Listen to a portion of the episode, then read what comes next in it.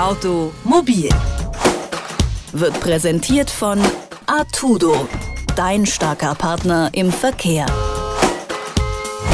Abgastests nur noch auf der Straße. Das soll ab kommendem Jahr gelten. Ein entsprechendes Gesetz hat das EU-Parlament am Mittwoch passieren lassen. Denn bisher wurde im Labor getestet. Da lagen dann Autos oft innerhalb der erlaubten Grenzwerte, die unter realen Bedingungen auf der Straße viel zu viel Stickoxid ausstoßen. Das neue Testverfahren klingt danach einem echten Fortschritt. Aber Grünpolitiker und Umweltschützer sind entsetzt und sprechen von einem Kniefall vor der Autolobby. Worin das Problem mit den den neuen Abgastests liegt. Darüber spreche ich in unserer Serie Automobil mit Jürgen Resch. Er ist Bundesgeschäftsführer der Deutschen Umwelthilfe. Guten Tag, Herr Resch. Einen schönen guten Tag.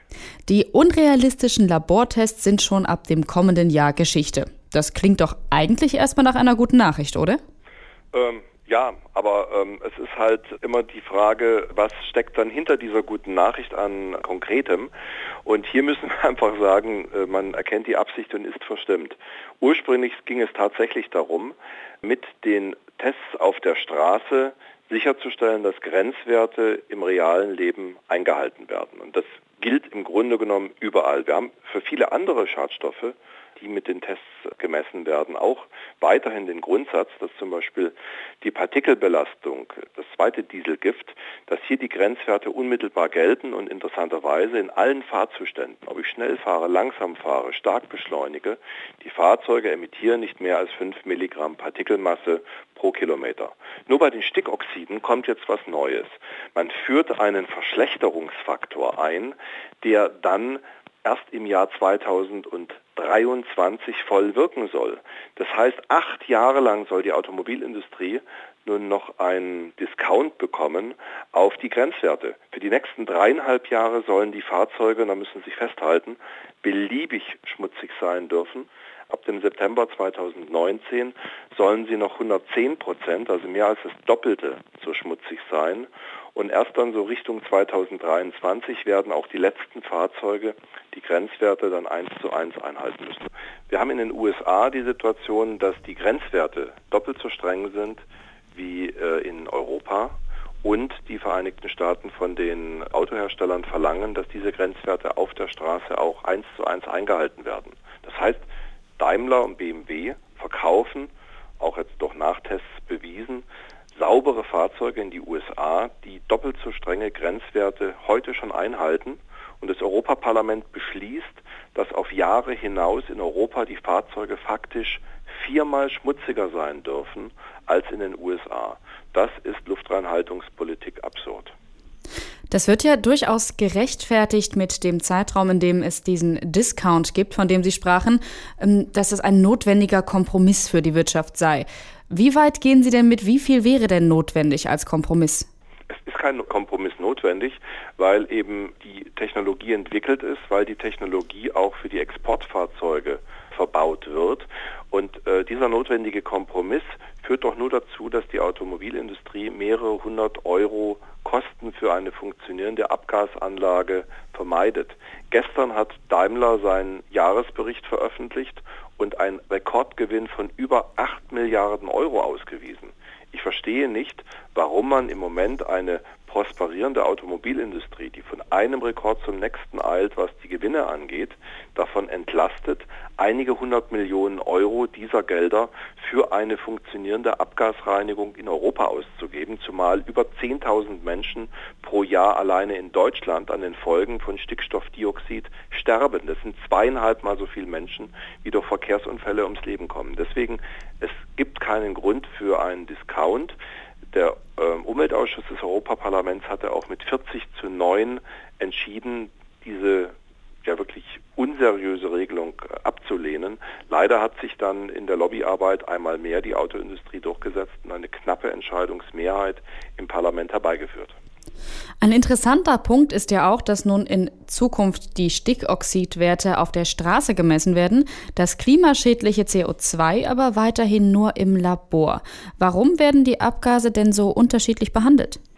Die Automobilindustrie betreibt einen regelrechten Häuserkampf, äh, die Manipulation von Abgaswerten einfach so lange wie möglich weiterführen zu können. Sie hat jetzt im Bereich der Straßenmessungsforderung, die wir als Verbände seit über 15 Jahren haben, ähm, nachgegeben bei den Stickoxidwerten, aber hier auch nur bei Dieselfahrzeugen, zum Beispiel nicht bei den Benzin-Direkteinspritzern, wo wir identische Probleme haben.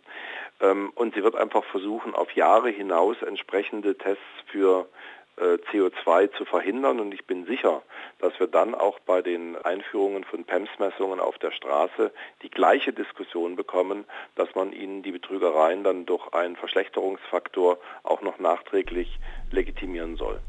Schon heute haben europäische Großstädte ja mit Luftverschmutzung und Smog zu kämpfen. Die EU verhängt bei schlechter Luft dann Strafzahlungen an die Städte. Gleichzeitig dürfen die Autos nun weiterhin zu viele Abgase ausstoßen. Welche Optionen haben diese Städte denn noch, um ihrerseits die Werte einhalten zu können? Die Städte sind durch Entscheidungen des Europäischen Gerichtshofes gezwungen, alle Maßnahmen zu ergreifen, und zwar wirklich alle, die sicherstellen, dass kurzfristig die Luftreinhaltewerte eingehalten werden. Das heißt, innerhalb der nächsten Monate, ich würde mal sagen des Jahres 2016, müssen sie Fahrverbote für Dieselfahrzeuge verfügen, beziehungsweise, wenn sie das nicht machen, weitergehende generelle Fahrverbote, zum Beispiel Reduzierung der Verkehrsmengen über ähm, Nummernschild, Zufahrtgenehmigungen, dass dann vielleicht mit dem Zufahrtszeichen 0 am Montag und mit 1 am Ende am Dienstag eine Einfahrt möglich ist oder dass man mit geraden, ungeraden Zahlen arbeitet. Ähm, diese Maßnahmen sind heute schon möglich, werden aber nicht gemacht, weil natürlich der Ärger mit den Autofahrern groß ist und das auch tatsächlich eine Belastung für die Stadt darstellt.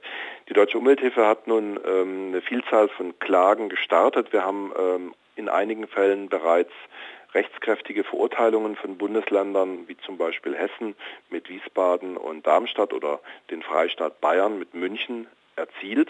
Und wir sind jetzt hier in der Zwangsvollstreckung. Äh, in einem Fall in Wiesbaden ist jetzt schon äh, auf unseren Antrag hin ein Zwangsgeld der Regierung angedroht worden. Und man hat festgelegt seitens des Gerichts, in den nächsten neun Monaten müssen solche Fahrverbote kommen. Die sind ausdrücklich im Urteil genannt. Das heißt, wir gehen davon aus, dass Dieselfahrzeuge, auch die allerneuesten Euro 6 Dieselfahrzeuge, noch in diesem Jahr in den ersten deutschen Städten und andere europäische Städte werden folgen, nicht mehr einfahren dürfen. Sagt Jürgen Resch von der Deutschen Umwelthilfe. In unserer Serie Automobil habe ich mit ihm über einen neuen Beschluss der EU gesprochen. Der sieht vor, dass neue Autos auch in den nächsten Jahren deutlich zu hohe Stickoxidwerte ausstoßen dürfen. Vielen Dank für das Gespräch. Gern geschehen. Automobil wird präsentiert von Artudo, dein starker Partner im Verkehr.